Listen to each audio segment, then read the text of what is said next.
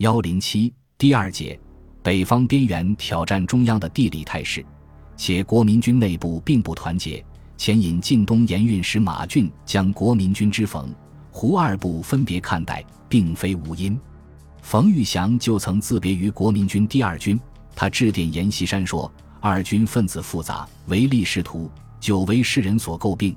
与冯氏自己十数年心血教练而成的第一军不可同日而语。”并力辩自己不仅未参与国民军第二军对山西的军事行动，且曾屡次劝阻之。另一方面，胡景翼、孙岳皆曾参与同盟会反清革命。自始与纯北洋出身的冯玉祥不同，樊宇也曾加入同盟会反清的阎锡山同属民党。就在国民军与奉晋开战前不久，国民军第二、第三军的代表谷仲炎曾与阎在北京的代表联络，对山西与冯合作而不与民党之二、三军携手，深致不满。他强调，第二、第三军的军队虽极复杂，军官确系民党主意。以主义与之拉拢，必可奏效。故山西应以民党关系脱开冯方与二三军切实合作。可知国民军第一、第二、第三军之间的关系却不十分和谐。而胡景翼去世后接掌国民军第二军的岳维俊与民党无瓜葛，他不仅连孙传芳讨奉，且亦公开列明于拥戴吴佩孚出山的通电之中。这样。国民军内既不和，外将面临与奉、晋、直三方同时作战的不利局面，形势相当不妙。恰在此时，奉军郭松龄于十一月二十二日，即阎锡山得知旨，奉联合的当天，正式发出反奉通电。此举对国民军的存亡有重大意义。据博拉戈达托夫对国民军第二军的观察，该军只能对付土匪，实无力同正规军作战。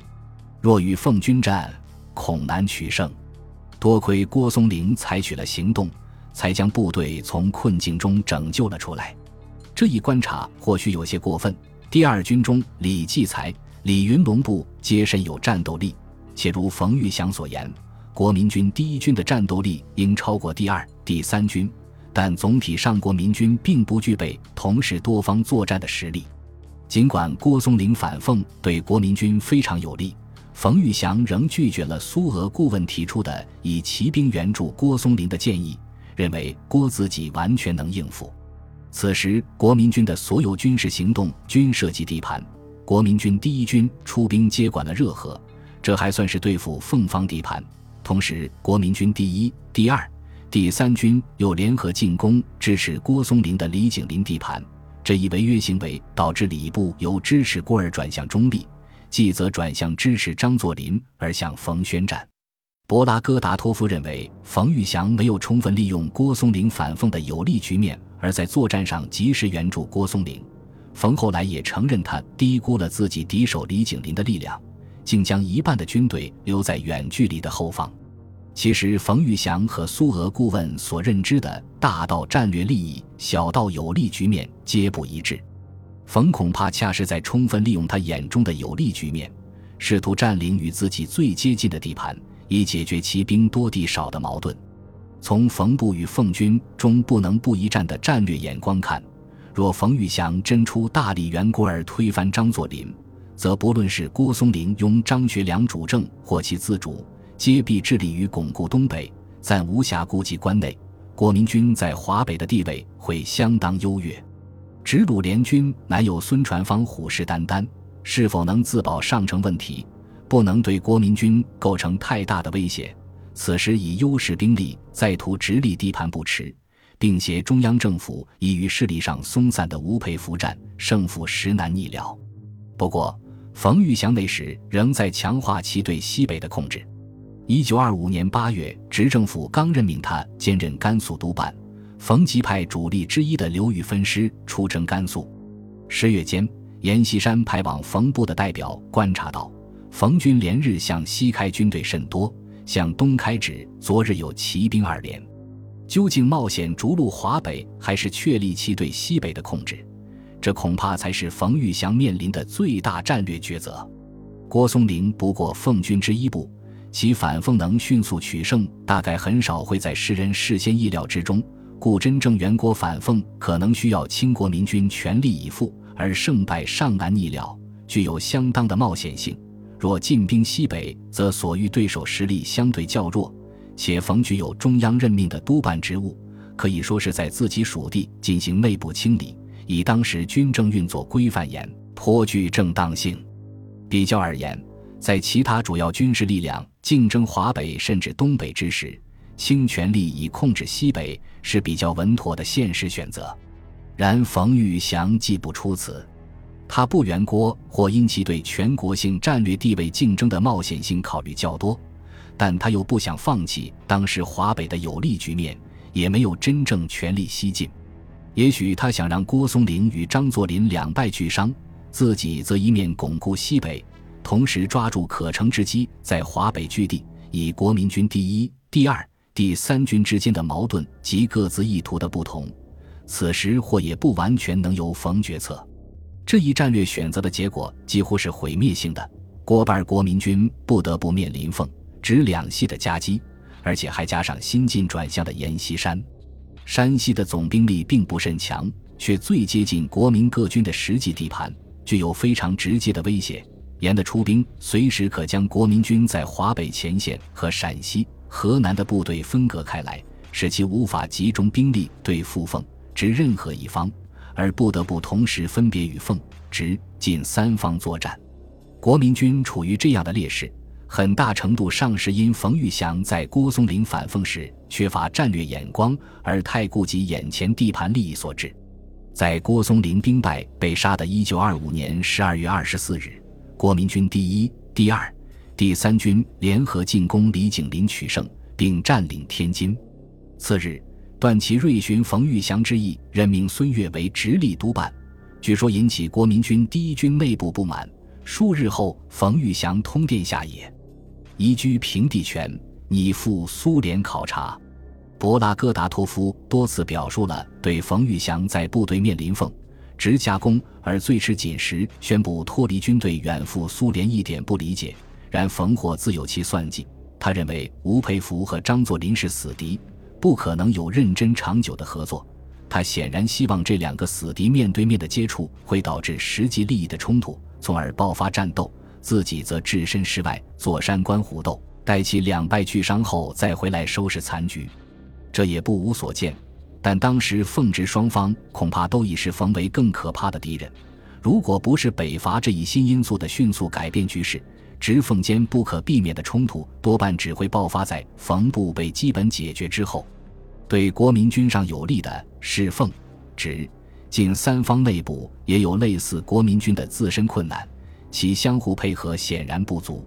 先是李景林由中立转而通电讨冯后，阎锡山即联电其驻汉口代表探寻吴佩孚是否真与奉方结合，不久即得金李、鲁章、汉吴。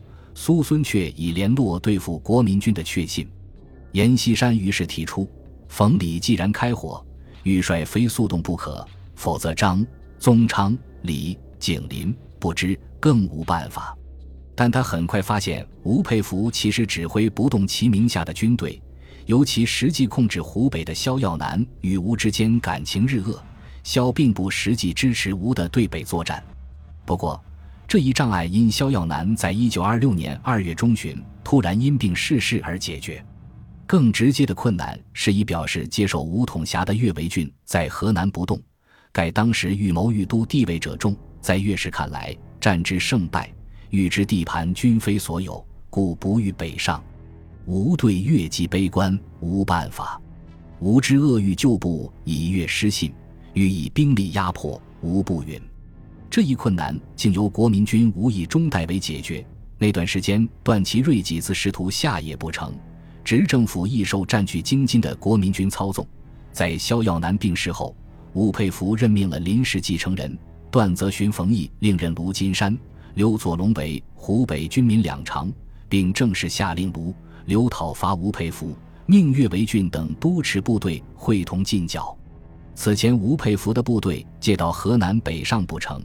直接攻打岳维俊又显得正当性不足，此时凡有直取河南的理由了。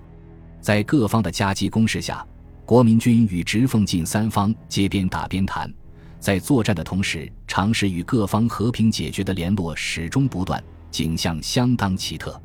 一九二六年三月中旬，王士珍等北洋大佬提出和平西征主张，降后，冯部将领迅速在三月二十日通电表示接受，愿意将所部队伍撤回原防地，专力开发西北，不欲内争。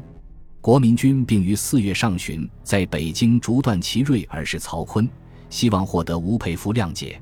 直系内部也有主张容纳冯部的主张和实际的努力，但遭无拒绝。此时军事上集中于消灭冯玉祥，已成为直奉晋三方高层的共识。阎锡山连电吴佩孚，主张迅速合力灭冯。他说：“合肥既去，政治上不成问题。”比见根本上歼敌计划，总应贯彻到底。急盼转电羽帅，训电前方各军，戮力同心，灭此招时。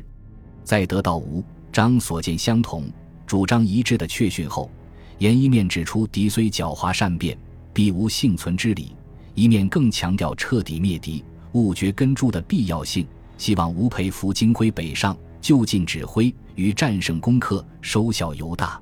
四月中旬。国民军被迫退出北京，但各路军队围剿国民军的战斗并未停息。稍后，张学良到京，再次向齐协元陈述目前先急军事、政治后提的方针。五月十七日，冯部将领又一次宣言，表示愿意保境安民，努力开发西北。次日，却以晋军阻断其退路为由，分六路大举攻进，占据了晋北大部分地区。至六月，在雁门关一带与晋军形成相持局面。五月底至六月底，直奉双方分别罢免了各自内部倾向于联合国民军的靳云鄂和李景林。吴佩孚和张作霖于六月底在北京会晤，由吴佩孚亲自指挥南口一线直奉联军与国民军的决战。至八月底，国民军全线溃退，各军星散。就在国民军前途堪忧之时，北方不甚重视的国民革命军北伐，却取得了超出多数人预料的迅速进展。结果不仅冯部未能彻底消灭，直奉集全力于北方战事的方针，反成为战略上的败笔，却非先前所能逆料。国民军充分利用了南军北伐的机会，在败退中尚能肃清甘肃，保存了再起的基础。尽管直奉夹击之下的国民军主力出山时刘振华复起，占据陕西大部，国民军李云龙、字虎臣、杨彪、字虎成仍能固守西安，直到北伐开始后，冯玉祥从苏俄返国。一九二六年九月逝世五原，新的国民联军逐渐重新具有陕甘。系和国民军一九二六年春夏各通电，有一个值得注意的新现象。及其一再表示愿致力于开发西北，这意味着他们终于有了自己后退的地盘，并在此基础之上确立了他们的区域认同。当时的谈判和各方往来电报中，不仅国民军自身以西北方面自称，他方也多以西北军称之，报刊舆论亦然。在陕甘再起的冯部虽一度自称国民联军，不久且正式并入国民革命军。后来一般仍称其为西北军，就是其自身军人也如此。